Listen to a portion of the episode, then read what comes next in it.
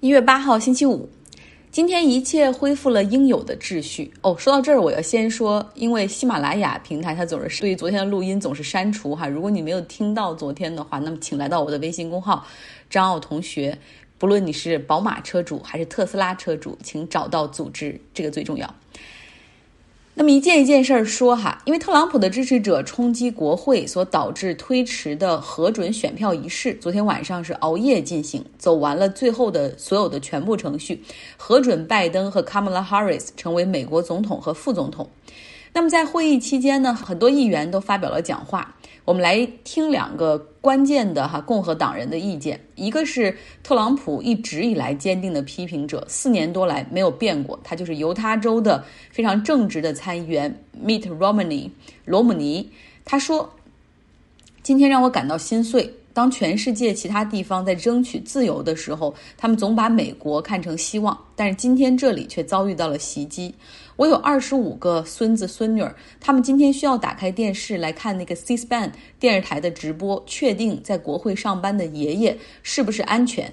这一幕会成为美国历史上最丑陋的一刻，被记住。这也是特朗普任内留给美国的糟糕的遗产之一。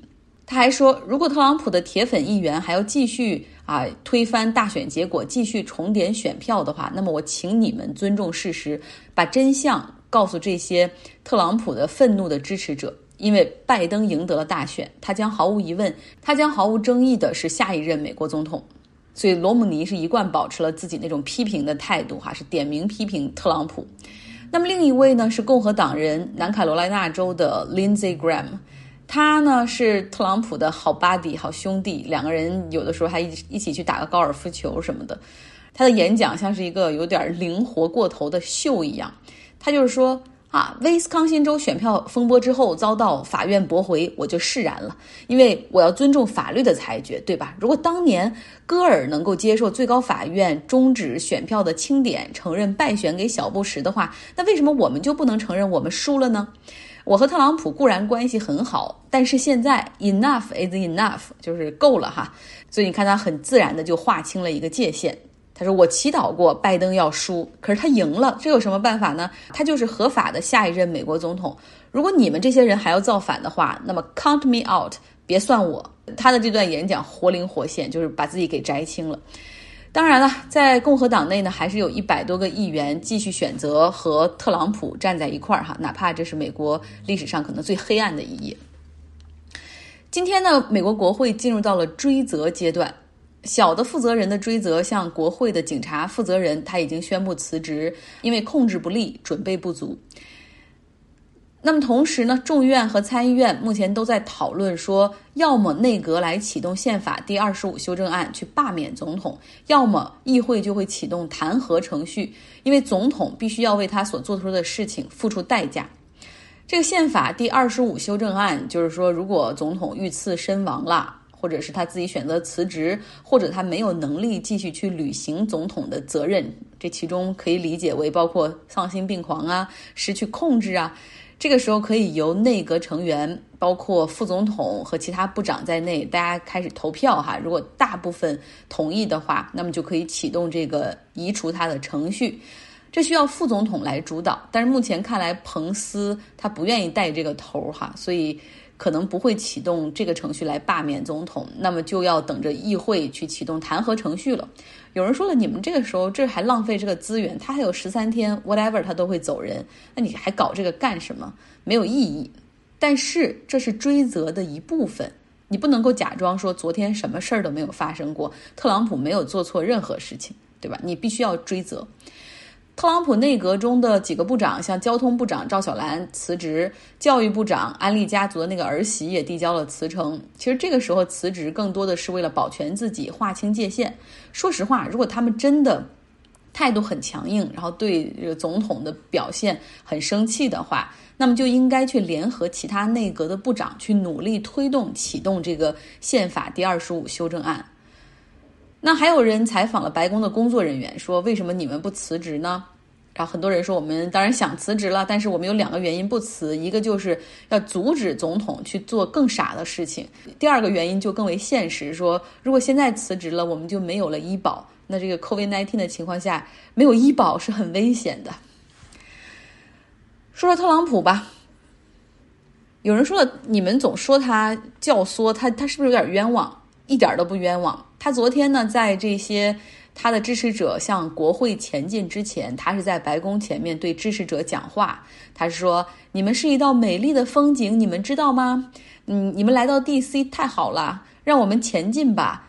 D.C. 这么大，就华盛顿这么大，我们可以去哪儿呢？你们可以去很多地方，但是我觉得咱们最好一起去国会啊，向国会出发。然后稍后我也会加入你们。”如果要是你我说这样的话的话，下一刻就会被以煽动和教唆暴乱罪逮捕。可是他是美国总统，目前普通的法律或者是执法部门还动不了他。今天看到很多人要严肃的对他追责，特朗普也怕了，在所有的社交媒体平台哈，除了抖音都对他这个冻结了他的账户的情况下，他通过正式渠道发布了一个视频啊，他就说开始扮好人了。他说现在是和解的时候了。能做你们的总统是我一生最大的荣耀。我确定一月二十号，美国总统会有一个平稳的权力过渡。同时，他在干什么呢？他在和自己的律师团队在探讨最后的赦免名单。那这个名单到时候出炉，大家不要觉得惊喜哈，因为可能会异常多的熟人熟名，然后也可能会异常的长。这包括名单中可能会包括他自己、他的家人、他亲密的幕僚和朋友。现在目前代理的司法部长说，他们可能会启动调查，并且起诉特朗普煽动暴力这样的行为，但只是说可能而已哈。一向比较支持特朗普的这个默多克旗下的《华尔街日报》今天发表评论说，这个时候特朗普能做的最体面的事情就是辞职了。那《大西洋月刊》的评论则是说。不要让他们假装这一切从来没有发生过。你需要记住昨天所发生的事情，因为现在啊，很多谣言、很多抹黑、很多阴谋论已经四起。他们甚至企图就改变这样的说法，去继续掩饰他们的肮脏。那么，听说川粉们的态度也发生了一些变化，有的有的川粉表示还要继续支持他。有的川粉则是说啊，他就是个胆小怕事儿的人啊，鼓动了我们自己还不敢闹到底，然后结果我们是被推到前面利用了，他自己回来装好人，就觉得他不够硬哈，就是不够真的让美国伟大。在昨天冲击美国国会的过程中，一名女性三十九岁的特朗普的支持者试图带头通过窗户爬进议员的会议室，他是被国会的警察开枪打死。那他中枪之前。所说的最后一句话是 “Go Go Go Go”。他来自加州圣地亚哥，曾经在美国空军服役了十四年。他是坚定的特朗普的支持者，同时他也对阴谋论 QAnon 深信不疑。他在 Twitter 上留的最后一条推文是：“没人可以阻止我们。”简单来看一下其他方面的新闻吧。欧盟区的疫苗开始在各国接种，但是速度不是那么的快哈。像德国目前接种了二十四万人在第一周，意大利有十二万人接种。那法国第一周的接种简直成为了好多人的笑话，就是一周只有五百一十六个人接种，连法国总统马克龙看到都气坏了，说怎么能这么慢？那是因为流程搞得太复杂了。就法国人搞出的流程是，你你不能随便强迫别人接种吧？这个接种之前需要有一个同意程序啊，consenting 一下，这些人同意注射之后，我们再按照他们所居住的区域或者医院来分配药物，导致很慢。那么关于医生和护士呢，他们又想说，我们必须要保证啊公平接种的原则，不能说一个科室啊全部接种，然后其他科室就等着，我们要一个科室。啊，下面只有一个医生或者一个护士来接种，然后来保证这种平均分配。这个流程真的太慢了。那现在呢？法国政府决定推翻这些，简化流程，加速接种。还有一个问题就是，法国现在他们的民调显示，愿意接种疫苗的人只有百分之四十，远低于英国的百分之七十七。显然，政府在宣传和推广的力度上面也不太够。脱欧后的货运哈还是没有捋顺，是个混乱的局面。有很多英国的司机在英国没有拿到通行证的情况下就前往欧盟，结果是在法国那边被处罚。这些司机他们的理由就是，哎，要是在英国那边排队领着通行证，你别提有多么的拥堵，多么的耗时了。然后我们以为现在还是在过渡期，啊，就没什么问题。其实现在对于这些货车司机来说，真的很麻烦哈。不只是新的欧盟和英国之间的这种规则需要适应，还有就是因为英国的这个变异的病毒，导致所有进入法国的英国人，他们必须都要。经过这个快速的 COVID-19 的检测，只有呈阴性才能够入境。这样，所有的货车司机在抵达法国之后就要被 swipe，然后检测一下，然后大概要等三十分钟出结果之后才能开车走人。所以对他们来说，现在确实很麻烦。下面继续来听 Robert 本周给大家带来的系列哈，免疫系统、免疫学的演变。这个系列很烧脑，所以每天我大概控制在七分钟之内哈，让大家有时间来消化。昨天呢讲的是科学家们发现我们的免疫系统原来是有这个抗体组成的哈，这大概是免疫学历史中的重要的一个篇章。他们后来又发现这个抗体几乎是无穷无尽可以产生的，一旦这个抗原进入我们的身体之后，抗体就开始围绕着它进行合成哈。但是呢，从细胞学的角度，后来又发现了有 T 细胞的存在。这个 T 细胞它主要是为了区别啊什么是自己人，什么是外来的这些抗原哈，不要进行无差别的攻击。所以保护和毁灭这种平衡，一直也是免疫学的一个比较难的主题。我们今天继续来听 Robert 的讲述。从爱丽丝时代起，过敏就被视为一种错误的免疫反应。在二十世纪四十年代，科学家们了解到身体的某些珍贵部位，比如眼睛、生殖器官、大脑，实际上与免疫系统的大部分隔离开来。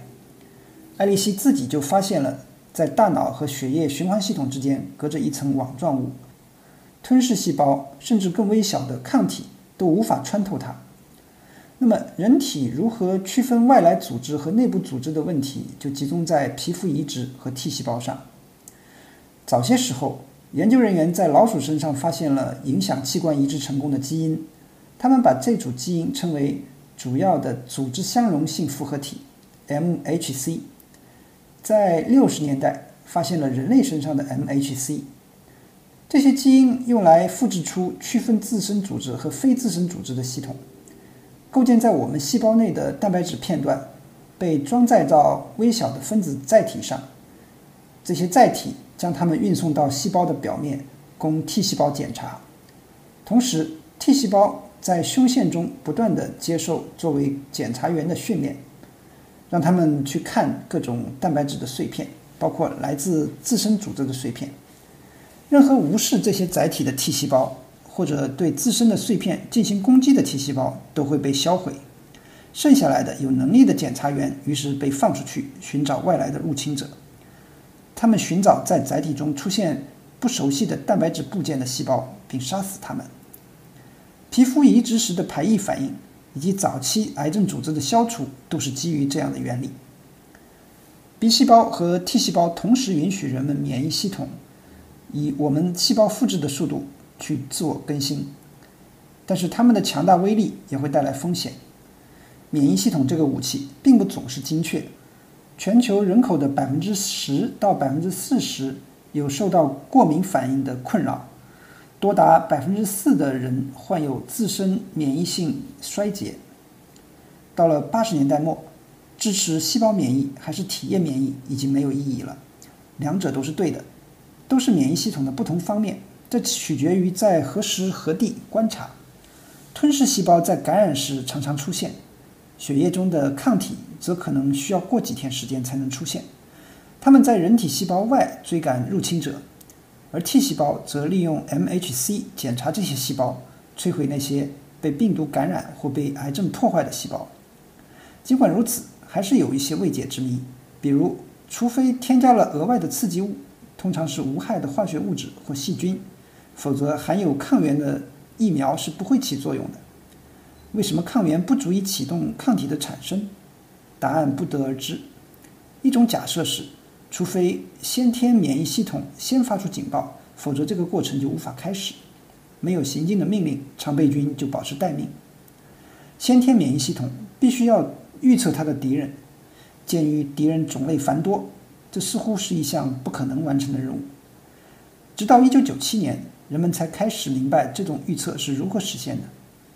科学家发现了一种影响果蝇发育的基因，称为托尔基因。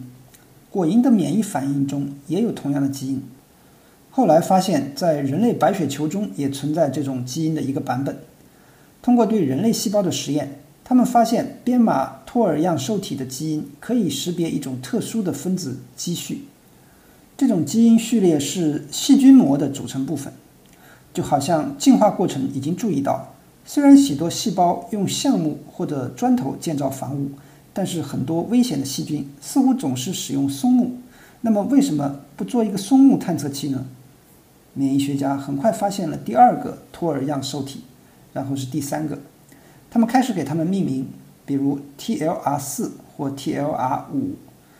全新的模式识别受体家族被发现，每一个受体的设计都很巧妙，都能够识别出某种微生物或病毒的特征，比如病毒 RNA 中的扭结，或者微生物细胞壁上的锯齿状缺口。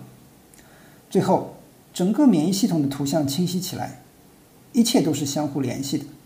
先天免疫启动免疫反应，感染部位的细胞利用它们的受体来识别和对抗入侵者，并释放干扰素和细胞因子来发出警报。各种类型的白细胞产生反应，通过血液被引导到感染部位，它们识别并吃掉外来细胞，将消化后的部分通过淋巴结返回胸腺和骨髓。作为军事情报，在接下来的日子里，抗体和杀伤性 T 细胞作为适应性免疫的武器被专门制造出来。每样东西都扮演着双重或三重角色。例如，抗体不只是附着在入侵者上，阻止他们进入细胞，他们还会给他们贴上标签，这样白细胞就更容易找到并吃掉它们。先天的和适应性的免疫均被相互呼应。增强了彼此的破坏能力。在这里，赫德里克再次发出了谨慎的声音。他写道：“这样的机制应该让任何系统分析师感到担忧。一种潜在的由正反馈控制的致命的机制会导致失控的风险。”三月下旬，一名荷兰的三十二岁的男子被诊断为新冠，经过重症监护室的护理，得到了康复。他二十九岁的弟弟大约在同一时间生病，去世了。他的父母也有中度的症状。当科学家们得知第二对二十一岁和二十三岁的来自非洲的年轻兄弟也有严重的新冠病例时，他们试图研究这四名男子，通过对这些男性及其父母的基因组进行测序。研究人员希望找到一种异常现象，可以解释为什么一些年轻人。特别是男性会有如此糟糕的结果。荷兰研究小组发现了一些与泰诺瓦的理论相呼应的东西，及新冠病毒如何修改细胞报警系统。这四个人都有一种无效的 TLR7 变体。TLR7 是一种识别病毒 RNA 的托尔样受体。当它起作用时，TLR7 帮助产生干扰素。它告诉附近的细胞增加抗病毒作用，如果没有它，警报就会被静音，感染就会扩散。这种基因异常使病毒的入侵变得非常容易，袭击者就像来到了一所没有上锁的房子。非常感谢 Robert，这个系列很烧脑哈。那所以今天我就给大家留一个悬念哈，就是为什么双胞胎兄弟啊和他们的父母他们的 DNA 相似程度比较高，那为什么有的感染严重致死，有的却很快出院呢？答案明天告诉你。另外每周五还有我们的固定板块，Jessica 带大家看德国，来继续听德国的 ABC。大家好，我是生活在德国的 Jessica，今天我们继续德国 ABC 之旅。下面我们来说一下第十六个字母 P，或者说 P。说到 P 的话，德国人会说自己是特别 punklichkeit，这是什么意思呢？就是比较准时。他们有多么准时呢？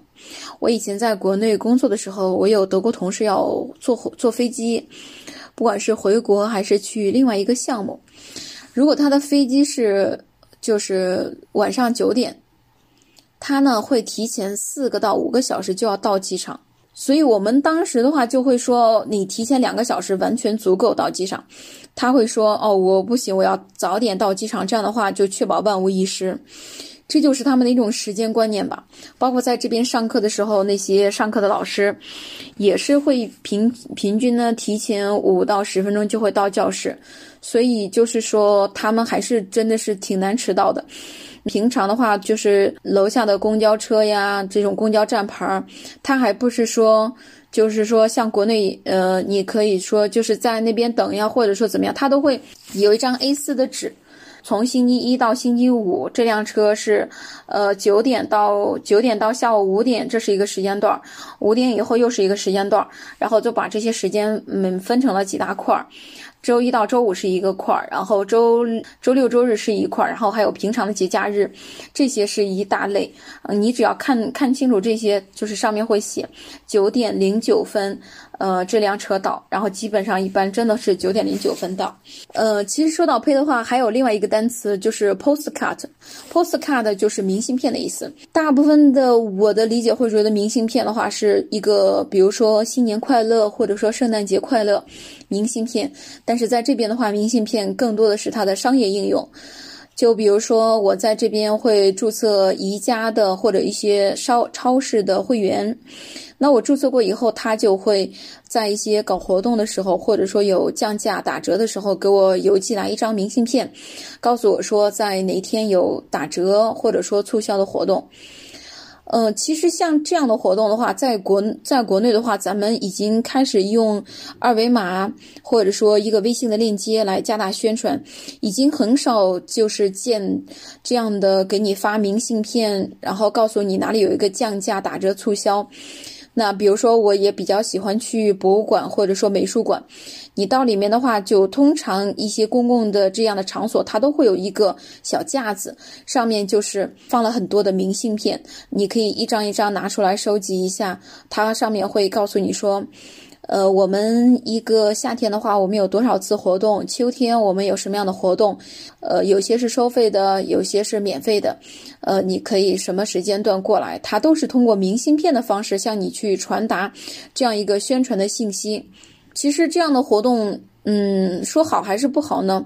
作为一个个体吧，像我的房间就会有很多这样的 postcard，上面有各种各样的信息。过一段时间我就需要清理一下，因为实在是太多了。你去一些地方的话，经常会带回来印的图案吧，也比较精美，但是实在是没有太多的地方去放这些东西，然后也没有办太多的。地方去保存，所以到最后还是把它给就是当做废纸给处理掉了。有时候感觉还挺浪费的，但是这也是德国的一种他们的一种营销手段吧。你像在一些商场里面，他让我办会员的时候会说，嗯，这边需要填手机号什么的，他就会告诉你说，你放心，我们一定不会给你打电话的，我们一定注重你的隐私。这个和我在。呃，国内的时候，比如说这个楼盘吧，然后你如果去看那些楼盘，你只要进去它里面，呃，你的手机号它就会装一个雷达探头，你的手机号就会被呃他们给拿到，然后再分析你的手机号，呃，或者说看你的朋友圈，看你经常在哪里，大概率可以判定你会不会是他们的客户。那像这样的情况。肯定不会在德国发生，因为他们对个人的隐私保护实在是非常的重视。即使说我有留给过他们我的手机号，到目前为止我从来没有接到过一个，呃，这种宣传的营销的手机号。还有另外一个也比较有意思的一种信，就是一种不知道在国内有没有，也许是我在国内的时候没有见过，就是在德国，在我这个城市有一共有一种小火车。就是在一个大花园走下来的话，全程走下来有六到七公里，然后有一个叫 Park i s e n b a n 这个就是公园小火车，它里面的运营方式最大的一个特点就是全部都是有十六岁以下的孩子在经营，就是从你进入这个，你想你想要坐小火车的时候，你去，呃，买票。检票。然后还有接线员儿，因为它六到七公里中间会有几个站，你可以停，就是你可以下车，呃，就是这些地方全部都是有小孩子在做，就是这些小孩子穿上制服，然后手里面拿着小红旗，还有的是负责接线的，有的是负责指挥的，就是统统一全部都是由这些孩子，呃，来组织运营，所以我觉得这个也。比较有意思，还有就是我感觉德国的小孩子长得也挺高的，呃，之前在国内工作的时候，有一些同事他们是德国人嘛，坐车的时候，他的小腿基本上就到我大腿的，就到我大腿的中间那种感觉，就他们真的是好高呀。那在德国的话，我也觉得是不是因为牛奶比较便宜，呃，牛奶也比较长个儿嘛，所以说他们会比较长得比较高。大家知道，就是德国或者欧洲人，他们的身体里面的乳糖不耐酸会比较多一些，而乳糖不耐酸就是用来销售，呃，就是消化牛奶的，所以咱们亚洲人的这个里体内含量就比较少，所以说喝牛奶，有些有些人甚至都喝不习惯牛奶，比如说喝了牛奶以后会拉肚子，但是在这边的话，牛奶真的比水还便宜，呃，据说是有政府补贴，我觉得应该是有的。嗯，我记得以前的时候，我就看到过一篇报道，就是说，那政府通过自己的呃，就是对每年的医疗保险呀，或者这些来综合算账的话，他会觉得去给这个牛奶补贴，这个价钱要比如果人生病了，呃，报销呀、保险这些的费用要要要少一些，所以说会觉得，因为经常喝牛奶会比较健康。所以我觉得德国小孩子长得真的挺高的。下面我们来说第十七个字母 Q 或者说 Q，Q 的话就是 Quality。在国内的话，或者说我们一般会比较喜欢新的东西，那德国人他们会比较喜欢一些陈旧的，呃，就是他们会以这样作为自己的炫耀的资本。我们会觉得我们有一套新的家居或者新的一套这种呃厨具，会觉得特别的好。当然了，新的东西其实他们也喜欢，但是他们会更引以为自豪的，呃，就是自己的一些陈旧的东西，比如说是祖上三代四代传下来的。我记得在德国这边的时候，我第一次接触到一种咖啡咖啡煮壶嘛，呃，大家有想看咖啡壶的照片的话，可以到可以到张奥同学的。公众号来看一下，这个咖啡壶是意大利的咖啡壶摩卡壶，嗯，那这种壶我之前在国内是没有见过，然后到这边的时候我才开始一直用这种壶来煮咖啡，我还挺喜欢的。这种壶就是水在下面，然后中间是咖啡，然后煮沸水以后，水通过就是过滤掉咖啡，然后到最上面这一层。像这样的咖啡，我记得我在看这个咖啡到底这个咖啡壶怎么用的时候。那个博主呢，他就在说我的这个咖啡壶是我爷爷的奶奶留给他的，那现在又到了我这一代，所以我还在用，呃，到现在能看到那个咖啡壶，它保养的还是很好，还是很光亮的那一种，至少他现在还在用，所以他们会觉得这样的东西是非常自豪的。那有质量的东西，真的是他们会觉得是一颗到永久的感觉。非常非常感谢 Jessica，我也很想念她的声音以及她带来的德国的内容。像他讲的这个老物件儿哈，我也很喜欢。我现在最喜欢逛的就是跳蚤市场，挑点旧货，然后喜欢去别人家的 garage sale，就是那种车库大甩卖，去看看别人家要扔的这些东西。然后喜欢二手衣服，我有一次也把自己的衣服拿到二手店去卖啊，觉得真好，这是一个很好的 recycle 的这种回收的方式，收拾出来几件。然后送去，结果还遭到了店员的嘲笑。店员说不够 fashion，我们店拒收。然后我说那我送给你呢，我不要了，就免费给你们。然后他说那也不用，这个你可以捐给那边的 Goodwill 那个门店，他们对衣服的呃时尚程度不挑的。好了，今天的节目就是这样。呃，我有很多有趣的故事，以后会慢慢给大家讲。那么。希望大家在这个周末可以得到好好的休息，同时也可以很充实的、真正的做一点喜欢的事情。拜拜。